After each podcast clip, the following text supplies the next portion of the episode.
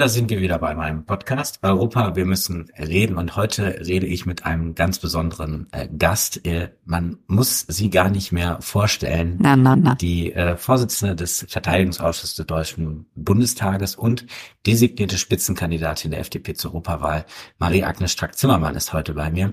Ich freue mich sehr. Du bist in Brüssel. Ich bin in Brüssel. Da, da, da. Und äh, wir freuen uns schon auf einen ähm, tollen äh, Europawahlkampf und da sprechen wir sicherlich gleich auch mit dir. Aber ich glaube, man kann in der aktuellen Lage nicht miteinander sprechen, wenn man nicht die Ereignisse, die wir alle sehen in den Nachrichten jeden Tag auch ein bisschen einordnet.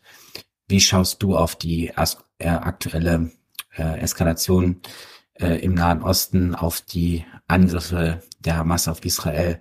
Was treibt ja. dich da? Also erstmal vielen Dank für die Einladung. Ich habe mich gefreut, hierher zu kommen und Brüssel hat auch nicht die Rollgitter runtergelassen, als ich mich der Stadt langsam näherte. Das macht Mut. Ähm, die Lage ist sehr ernst. Jetzt gehöre ich nicht zu den Politikerinnen, die den Leuten Angst machen wollen, aber ich fände es auch verwerflich, das nicht einzuordnen. Ja. Die Lage ist ähm, aus zwei Gründen ernst. Erstmal hat es direkt was mit der Ukraine zu tun. Es ist ja. kein Zufall, dass der Angriff der Hamas auf Israel am 7. Oktober stattfand, am 71. Geburtstag von Wladimir Putin. Das war ja. wahrscheinlich das Geschenk an ihn, denn er kann sich jetzt ähm, sicher sein oder vermutet, äh, dass die mediale Öffentlichkeit natürlich in den Nahen Osten guckt und er erstmal sich erholen kann in der Ukraine, weil es nicht so läuft, ähm, wie er annimmt. Aber ähm, erstmal die Bilder, die uns alle erreichen, sind natürlich äh, traumatisch. Und ich glaube, dass wir alle in Europa äh, einfach nicht damit gerechnet haben, dass sich so etwas entlädt, über Monate vorbereitet. Ich glaube auch, was in Israel ist mit Sicherheit nicht anders geht. Jeder, der Israel kennt, ein kleines Land, so groß wie Hessen, unglaublich gesichert, starkes Militär, Grenzsicherung, immer wieder Angriffe, was auch Golda Meir in den 70ern schon sagte, wir sind immer im Krieg. Aber dieser perfide Angriff, wo über 1400 Menschen abgeschlachtet äh, wurden, anders kann man das gar nicht bezeichnen, ähm, wo sofort gefragt wird, wie konnte das sein? Warum hat der Geheimdienst nichts gemerkt? Ich glaube, das ist heute gar nicht die Frage, die gestellt wird. Da bin ich sicher, dass Israel das intern klären wird, wie das passieren konnte, weil natürlich für Jüdinnen und Juden, die ja dorthin gegangen sind, in der Sicherheit dort in Ruhe leben zu können, ist das ein Schock, dass nicht mal das eigene Land, das, was gegründet wurde, offensichtlich ähm, sicher ist. Die Hamas haben ähm, erreicht äh, erstmal, dass ähm, das Thema Palästina ganz hoch und überall aktuell ist. Und äh, jetzt kommt etwas, was einfach besorgniserregend ist durch das Triggern der Information in den sozialen Netzwerken. Und man muss auch ganz kritisch sagen, durch das Triggern der Fernseh- und Radiosender auch in Deutschland äh, ungefiltert äh, Presseerklärungen der Hamas weiterzugeben. Das ist ja, ja. keine deutsche Presseagentur ähm, hat das natürlich auch Millionen Menschen ähm, in den sozialen Netzwerken auch unabhängig von der Presse aber erreicht. Und wir sehen ja, wie gerade mobilisiert wird. Ich glaube, dass viele Bürgerinnen und Bürger, auch in Deutschland, geradezu paralysiert sind und sagen, was passiert da eigentlich gerade? Auf der anderen Seite aber nicht in der Lage sind, äh, zu reagieren. Also zu sagen, ja. was da ist eine Demo morgen, kommt, lasst uns mal eine Gegendemo auf die Beine bringen sondern dass das liberale Bürgertum, ich nenne es mal so, ähm, immer noch nicht fassen kann, was passiert. Und ich glaube, es ist für uns eine Lernkurve. Es ist eben, alle Gewissheiten sind nicht mehr da.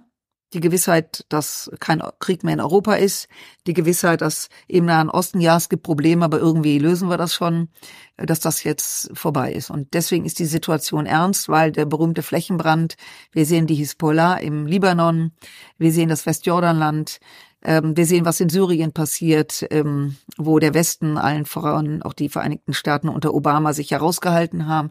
Also all diese Länder, die ähm, um Israel herum sind, eine große Gefahr für Israel sind. Und selbst die, die ein Puffer sind, wie Jordanien, ein großer Druck jetzt aus der Bevölkerung herauskommt, ähm, das nicht hinzunehmen. Und damit wird Israel vom Opfer zum Täter stilisiert. Ja. Moritz, und da müssen wir gegenhalten. Absolut.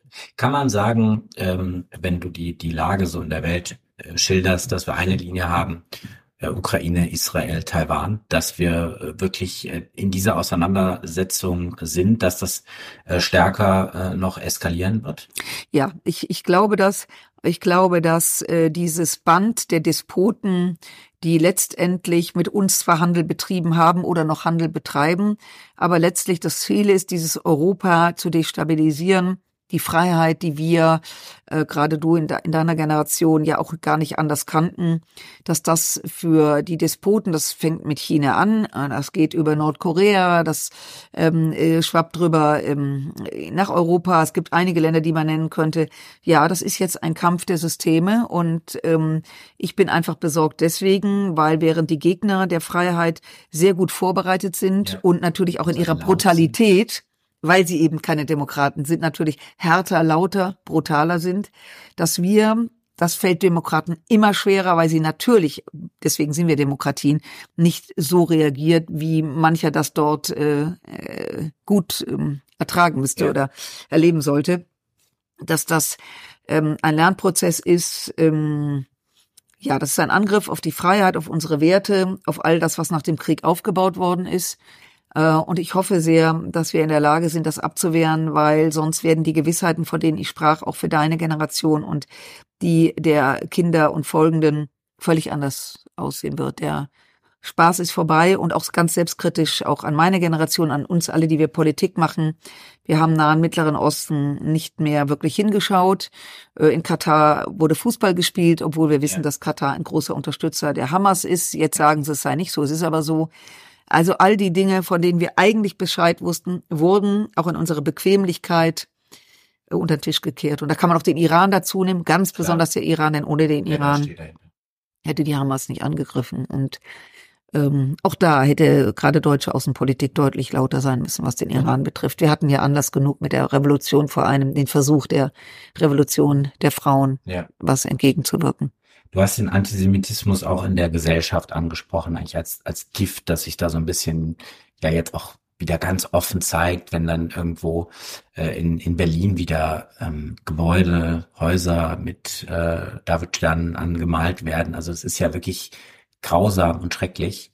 Äh, und ich frage mich so ein bisschen auch, wo, wo bleibt da das Aufstehen ähm, in der Mitte der Gesellschaft? Ich fand zum Beispiel am Sonntag direkt nach den äh, schrecklichen Angriffen war zum Beispiel eine Demonstration in, in Düsseldorf, in, in deiner Heimatstadt, in unserer mhm. äh, Heimatstadt. Ich war da, du warst, äh, hattest ein Grußwort geschickt. Mhm. Ich fand, es war eine tolle Veranstaltung, aber ich, es waren eigentlich viel zu wenig Leute. Ja, und es waren, wenn ich das äh, mit Respekt sagen darf, die üblichen Verdächtigen. Genau. Also die, die immer da sind, wenn es um Anstand und Aufstand genau. geht und die sagen, so Sonntag fällt der Kaffee aus, wir gehen dorthin. Genau. Was aber so erzählte man es mir, ich konnte in der Tat nicht ähm, dabei sein, aber ich habe natürlich sofort gefragt, wer war da und dann war es eben gerade die Verbände und Gruppen in Düsseldorf, ja. die immer aktiv sind. Äh, und das meine ich eben, das ist beschämend.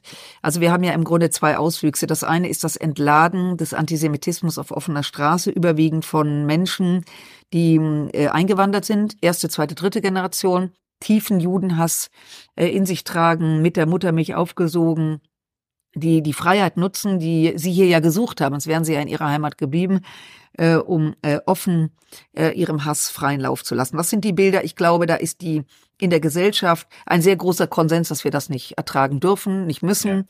Ja. Äh, wir wissen auch durch unseren Justizminister Marco Buschmann, dass es strafrechtlich hochrelevant ja. ist. Also da kann man was machen. Da ist natürlich auch der regierende Bürgermeister in Berlin äh, CDU Klammer auf Klammer zu gefordert, äh, da auch äh, das durchzusetzen. Ja. Das ist das eine. Ich glaube, da gibt es einen Konsens, dass das äh, unerträglich ist. Ähm, aber was nicht subtil ist und mich noch mehr besorgt, äh, ist dieser latente Antisemitismus in der Mitte der Gesellschaft. In der äußert sich. So. In, in ja, äh, ja, er äußert sich ähm, in diesen Formaten, aber er äußert sich eben auch, ähm, ich weiß nicht, wie du das erlebst, aber manchmal ganz subtil, man ist am Wochenende zusammen mit Freunden, Bekannten, größerer Freundeskreis, ähm, wo dann mal äh, so ein Knaller rauskommt. Ja, das ja. ist ja ähm, jüdisches Geld, mit dem jetzt äh, die Amerikaner ihre Flotte Richtung Libanon absetzen. Alles vorgekommen, äh, dann ähm, fällt einem nichts mehr ein.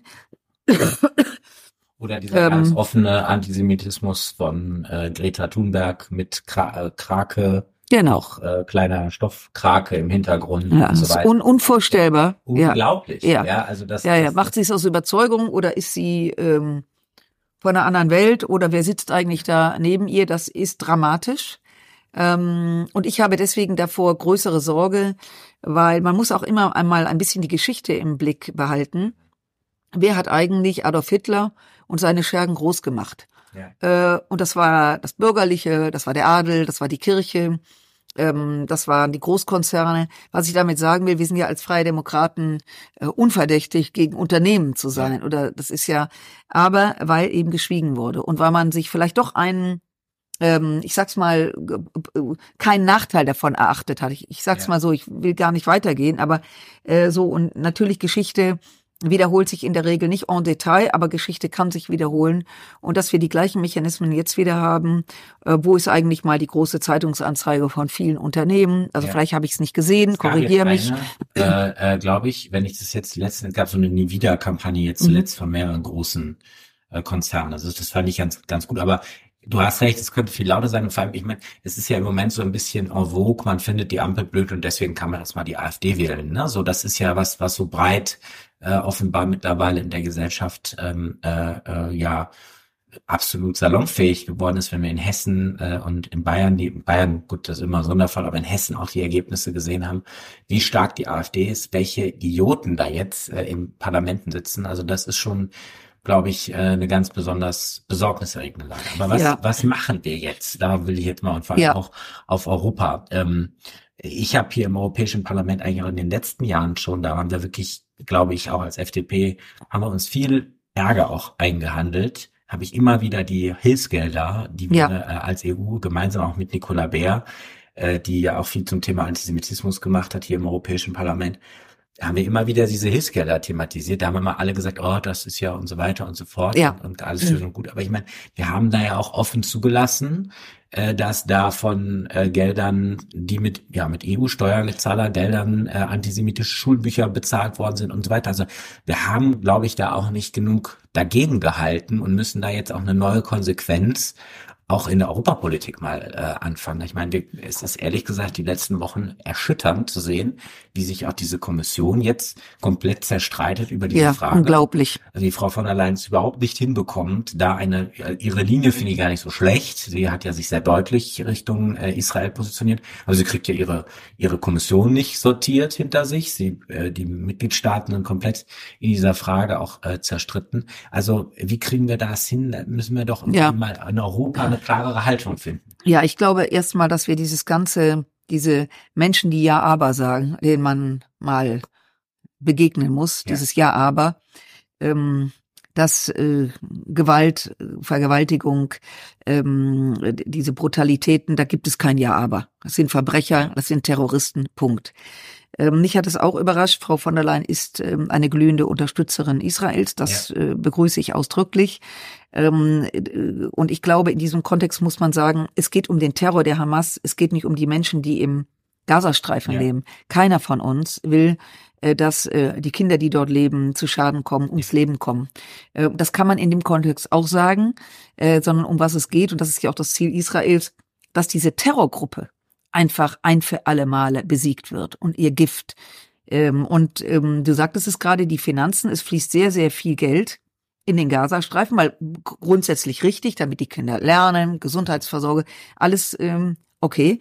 Äh, aber hinzuschauen, was passiert eigentlich mit dem Geld? Ich meine, wir wissen. Auch indirekt, ja. Das, genau, wir wissen. vielleicht dadurch dann nicht mehr von der Hamas finanziert, sondern ja. das steckt sie dann wieder in die nächsten Raketen, die nächsten Tunnel. Man ist ja beeindruckt, was da. Ja, das wird ja noch dramatischer. Wir haben mit EU-Geldern wurden Wasserleitungen gelegt und die Hamas hat Filme veröffentlicht. Das ist übrigens nicht das erste Mal, dass sie das getan haben, wo die Leitungen, die Wasserleitungen aus dem Boden rausgerissen wurden und man Raketenwerfer ja. daraus gebaut hat. Das heißt, da werden wir auch vorgeführt und natürlich muss, muss geklärt sein, wenn ich Geld dorthin überweise, dass es auch bei den Menschen ankommt und nicht damit ein Teil der Terror finanziert wird. Und deswegen kann ich die Aufregung nicht verstehen, dass wir jetzt fordern. Wir müssen schauen, so wie man das beim Lieferkettengesetz ja, ja zurecht macht, Stück für Stück nachvollziehen, genau. muss man an der Stelle und da, wo es die Menschen positiv unterstützt, ist das völlig in Ordnung, werden wir auch weitermachen. Es ist übrigens auch im Interesse Israels. Israel hat kein Interesse, dass der Gazastreifen kippt oder genau. schon gekippt ist. Ja. Übrigens ist Israel freiwillig aus dem Gazastreifen raus und die Hamas hatte die Chance, aus, aus, aus dem Gazastreifen ein Singapur zu machen. Was ja. haben sie daraus gemacht? Ein Darfur. Ja. Zwei Millionen Menschen, die nichts haben, keine Existenzgrundlage. Äh, und das zeigt, dass wir das in der Form so nicht finanzieren dürfen, sondern die Gelder, die dorthin fließen, müssen, ich räume ein, zumindest zu 90 Prozent hinterfragt werden, weil wir werden einen gewissen Schwund nie verhindern können. Aber das ist jetzt unsere Aufgabe. Und da wünschte ich mir keinen Streit von Frau von der Leyen und dem Ratspräsident. Das ist, ähm, ähm, also dass wir uns politisch streiten, alle geschenkt, ja, machen wir. Aber in so einer existenziellen Situation, wo die Welt anfängt zu kokeln, yeah. äh, erwarte ich schon, dass Ratspräsident und Kommissionspräsidentin da an einem Strang ziehen. Ja. Aber das ist ja auch generell, ein generelles Problem, glaube ich, in der Europäischen Union, wenn wir sehen, dass wir eigentlich dann in, der, in den zentralen Fragen, dann in der Außenpolitik, wenn es hart auf hart kommt, sind wir eigentlich nicht handlungsfähig in der Europäischen Union. Und genau da, du hast, wir haben es ja jetzt irgendwie beschrieben, ähm, die Russland äh, äh, jetzt äh, im Nahen Osten möglicherweise eine Eskalation äh, zwischen China und Taiwan, ähm, auch andere, die sich ja sortieren, ähm, ja. ja, also die die äh, BRICS-Staaten, die auch überlegen, oh, gibt es vielleicht eine Alternativwährung zum Dollar und so weiter und so fort. Also ich meine, da ist ja was in der Welt unterwegs. Und wir ähm, glauben immer noch, äh, dass wir da ähm, als Europäer ganz viel mitzureden haben. Dabei sind wir glaube ich, äh, in Palästina zahlen da Zaungast, haben eigentlich irgendwie viel bezahlt, aber nichts erreicht. Ja. Und ansonsten ähm, fehlt doch da die große Idee. Also ähm, ist das etwas, wo wir schauen müssen, vielleicht auch gerade als Freie Demokraten, dass wir sagen, da brauchen wir jetzt wirklich ja. starkes Europa und nicht im kleinen Klein und in jeder bürokratischen ja. Lieferkettengesetz. Ich, ich, ähm, die, Idee, die Idee Europas war ja, dass Länder zusammenkommen, dass wir in Frieden und Freiheit leben. Ja. Ähm, und im Laufe der Zeit ist es eben, wie sehr vieles, völlig kaputt bürokratisiert worden. Nicht kaputt, aber ja. doch sehr äh, bürokratisiert worden. Ich glaube, was von hoher Relevanz ist, wir haben heute im Grunde gekommen keine Außenpolitik, sondern keine geschlossene Außenpolitik. Jedes Land, jedes Mitglied der Europäischen Union hat logischerweise aus seiner Geografie heraus ja. eine andere Wahrnehmung. Wenn ich ja. in Italien lebe, vor allem im Süden Italiens, habe ich Libyen als Nachbarn, ja. lebe ich in Deutschland, habe ich Dänemark als Nachbarn. Also das so uns muss aber auch als Deutsche interessieren, was im Süden Italiens passiert. So wie uns auch interessieren muss, was passiert in Spanien gegenüberliegen die nordafrikanischen Länder. Das fehlt komplett. Und ähm, wir haben 16 Bundesländer in der Bundesrepublik und ähm, äh, das wäre so, wie wenn sagt, also Bayern interessiert sich nur, was an der österreichischen Grenze passiert und in Norddeutschland nur, was ähm, an der dänischen Grenze passiert. Das geht eben nicht. Ich glaube, dass wir da ähm, einen Gesamtblick brauchen, den wir ja auch die letzten Jahre vernachlässigt haben. Das Baltikum, auch die nordischen Staaten, Finnland, Norwegen haben ja darauf, also Norwegen ist jetzt kein Teil der Europäischen Union, aber diese Staaten haben uns ja immer wieder die Gefahr Russlands vor Augen geführt und das wurde hingenommen und da wurde ein Haken dran gemacht. Und ich glaube, dass wir das eine brauchen. Wir brauchen eine gemeinsame Sicherheitspolitik. Das sind natürlich keine einfachen Themen, aber wenn nicht jetzt, wann dann? Sonst wird dieses Europa, so wie wir es gelebt haben und leben wollen, ähm, ad absurdum und wir werden einfach von anderen geschluckt und du sagtest gerade BRICS-Staaten, wir müssen uns auch im Klaren darüber sein, dass die ehemaligen, in Anführungszeichen, dritte Weltländer, die he heißen heute globaler Süden, ist aber nichts anderes, eben nicht mehr dritte Weltländer sind, sondern selbstbewusst geworden sind, stärker bewusst geworden, äh, geworden sind. Ähm, übrigens auch einen sehr Anstieg der eigenen Bevölkerung haben, im Gegensatz zu Europa, was immer mehr abschmelzt, ja. Oder, oder, genau. Ähm, äh, und da muss man eben auch mal den Blick hinwerfen. Dazu gehört es auch mit Leuten an einem Tisch zu setzen, wo wir ein bisschen denken, muss das sein? Ja, das muss sein. Ja. Also dieser Wert, den wir in Deutschland sehr vor uns hertragen, dass wir nur die wirklich tollen Demokratien unterstützen, ähm, zumindest nach außen hin, das ist vorbei. Und wenn wir den afrikanischen Kontinent nehmen, die afrikanischen Staaten, gerade in der Sahelzone, werden auf der Seite derer sein, die denen helfen, ihre Probleme genau. zu lösen. Ökologisch, dass die Menschen überleben, äh, Thema Ressource, denn die Auseinandersetzungen in der Sahelzone haben was mit dem mit der Klimaveränderung zu tun, ob wir das jetzt wollen oder nicht. Und ähm, ich glaube, dass äh, wir uns mal lösen sollten davon, dass die Welt immer noch so ist wie in den 60, 70er, 80er Jahren, sondern dass Alternativen heranwachsen und junge Menschen. Ja. Ähm, und wenn Europa, wie gesagt, überleben will, brauchen wir mal einen anderen Blick. Und äh, ich hoffe, dass sich dieser Blick öffnet und wir dann auch ähm, das ein oder andere Klein-Klein mal sein lassen. Da brauchen wir auch einen anderen Klartext. Deswegen kommst du äh, oder kandidierst du jetzt äh, für für die für das Europäische Parlament. Ähm, was sind da deine Schwerpunkte? Was würdest du gerne ähm, hier ganz konkret verändern in der Außenpolitik, aber vielleicht auch darüber hinaus? Also das wird jetzt kein Überraschung, der uns zuhört. Ähm, ich fange mal andersrum an. Erstmal ähm, bist du und äh, deine Kollegen und deine Kollegin hier, die schon Fachexpertise in ihrem Bereich haben. Und ich wünschte mir, dass das auch so weiterläuft. Ähm, ich persönlich komme natürlich aus dem Außen- und Sicherheitsbereich. Ja. Und das ist mit ein Grund, warum ich mich freue auf diese Kandidatur, weil ich eben der Meinung bin, dass wenn wir überleben wollen, im wahrsten Sinne des Wortes, wir das eben nur gemeinsam schaffen können. Ähm, und das bedeutet, dass wir uns gemeinsam absichern, dass wir gemeinsam unsere Grenzen schützen. Und zwar nicht die Grenzen schützen gegenüber sortierter Einwanderung. Die brauchen wir übrigens in ganz Europa sondern äh, gegenüber diejenigen, die eben uns heute den Spiegel vor Augen führen und äh, eben nicht unsere Demokratie akzeptieren, aber die freiheitlichen Gesetze nutzen, um ihre antidemokratischen Ideen äh, auf den Markt zu werfen. Das ja. muss man sich mal vorstellen. Und da brauchen wir eine deutlich robust, robustere Form. Und auch das können wir nur zusammen. Wir können nicht zugucken. Das ist auch vor allem ein europäisches Thema. Ich meine, wir so. diskutieren hier ganz massiv. Ich komme gerade noch aus äh, Verhandlungen, äh, ja in unserem Ausschuss äh, liegt das ja unter anderem, Jan-Christoph Oetchen mhm. äh, macht das ja für uns, wo wir jetzt ganz hart verhandeln an diesen ganzen, das sind ja x Gesetze, um dieses gemeinsame europäische ja. Asylsystem ja. endlich hinzubekommen. Ja. Aber wir brauchen, glaube ich, wie du sagtest, diese Ordnung da drin, um die Freiheit, die offene Gesellschaft zu verteidigen. Also wenn wir es einfach ähm, alle machen, was sie wollen in Europa und äh, äh jeder äh, ähm, äh, äh, schützt sich nicht auf den allen. Wir wissen nicht äh, über Grenz, Außengrenzen, wer kommt eigentlich zu uns. Dann werden wir möglicherweise eben auch diese Freiheit, diese offene genau. Gesellschaft ja. diese Weltoffenheit auch verlieren. Und ich glaube, Moritz, das ist ein ganz wichtiger Punkt. Wenn man also sieht, dass über Polen ganz gezielt über Schleuser Leute hier reinkommen, und ich bedauere das sehr und ich hoffe sehr, dass mit der neuen Regierung in Polen sich das verändert, ja. dann werden wir geradezu gezwungen, innerhalb des Hauses die Grenzen zuzumachen. Und damit wäre die ganze Idee Schengen genau. sich frei zu bewegen, das, was ja Europa so kostbar macht, würde ad absurdum geführt. Und äh, Ziel muss sein, wir schützen unser Europa und müssen aber auch die Staaten, die diese Außengrenzen schützen, eben auch besonders unterstützen.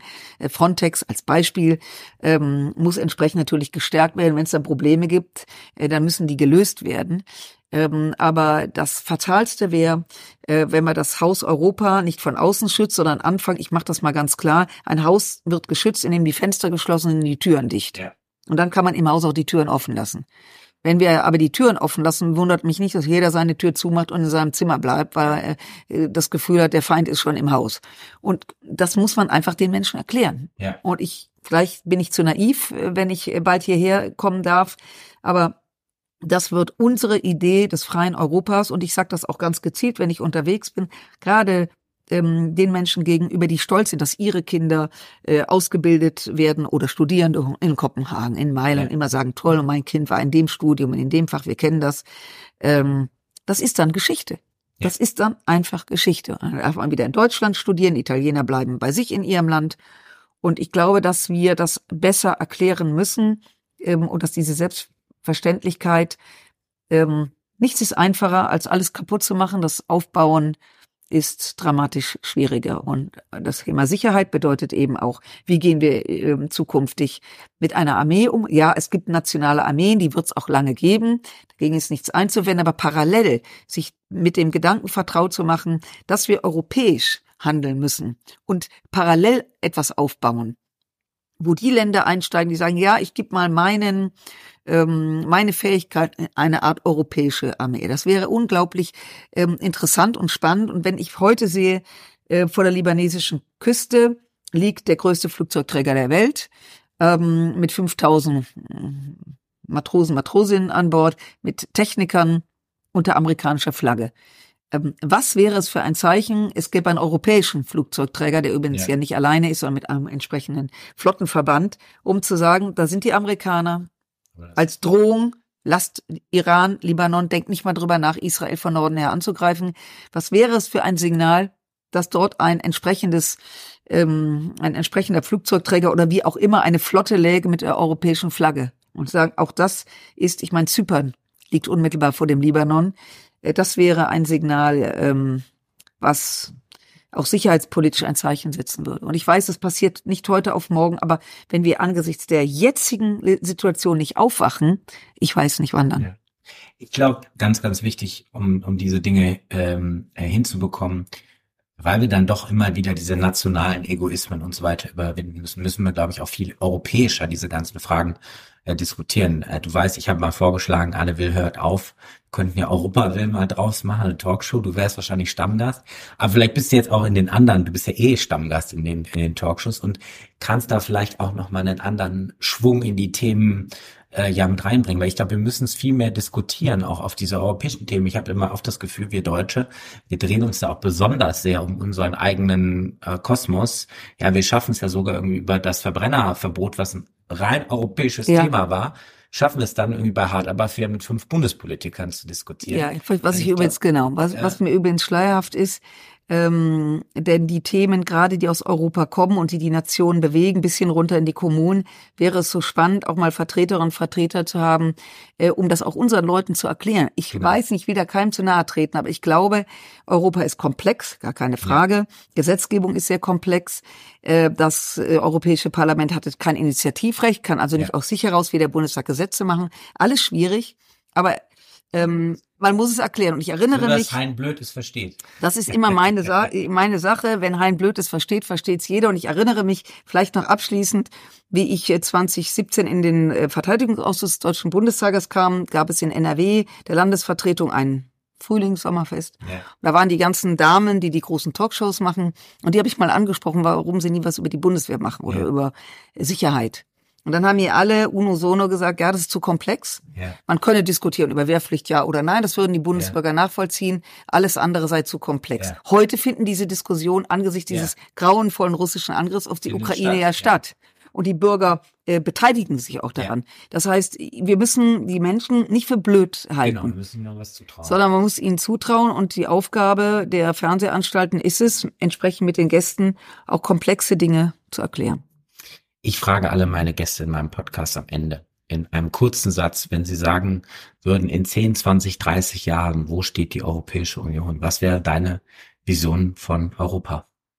Ah, das ist schwierig. Weiß, also in 20, 30 Jahren, dass es erstmal barrierefrei ist, weil ich dann 95 bin, immer noch reisen will. Äh, das war jetzt äh, meine persönliche Einwurf. Ähm, ja, dass wir, dass wir diesen Kontinent, der so unglaublich schön ist. Du weißt, Moritz, ich fahre Motorrad. Ja. Und ich bin viele Länder abgefahren in Europa und das ist was ganz Besonderes, Europa zu durchqueren, nie einen Ausweis zu zeigen, äh, bestenfalls auch keine Währung zu wechseln. Da haben wir noch einige Länder, die könnten sich da andocken. Mein Traum ist es, dass meine Enkelkinder, ähm, ja fast schon in 30 Jahren meine Urenkelkinder, diese Freiheit erleben, wie wir sie erleben. Europa ist ein toller Kontinent, der viel, die Vielfalt der Sprachen, ja auch der, der unterschiedlichen Art zu leben, Mentalitäten, das hat ja auch was. Ja. Warum sind wir gern in Italien? Ja, da, äh, warum sind wir gern in Nord, Nordeuropa? Was auch immer. Äh, dass das erhalten bleibt. Und wenn wir heute nicht wach werden, dann wird diese Vielfalt keine Rolle mehr spielen. Dann haben wir hier ganz andere Probleme. Und dafür müssen wir über Europa und europäische Politik reden. Das machen wir in meinem Podcast Europa. Wir müssen reden. Und deswegen super. war es super, dass du dabei warst. Ich danke ganz herzlichen Dank. So, ich hoffe, der Podcast hat euch heute wieder gefallen. Wenn ja, dann lasst doch einfach eine gute Bewertung da, teilt den Podcast mit Freunden oder schreibt mir Feedback in die Kommentare.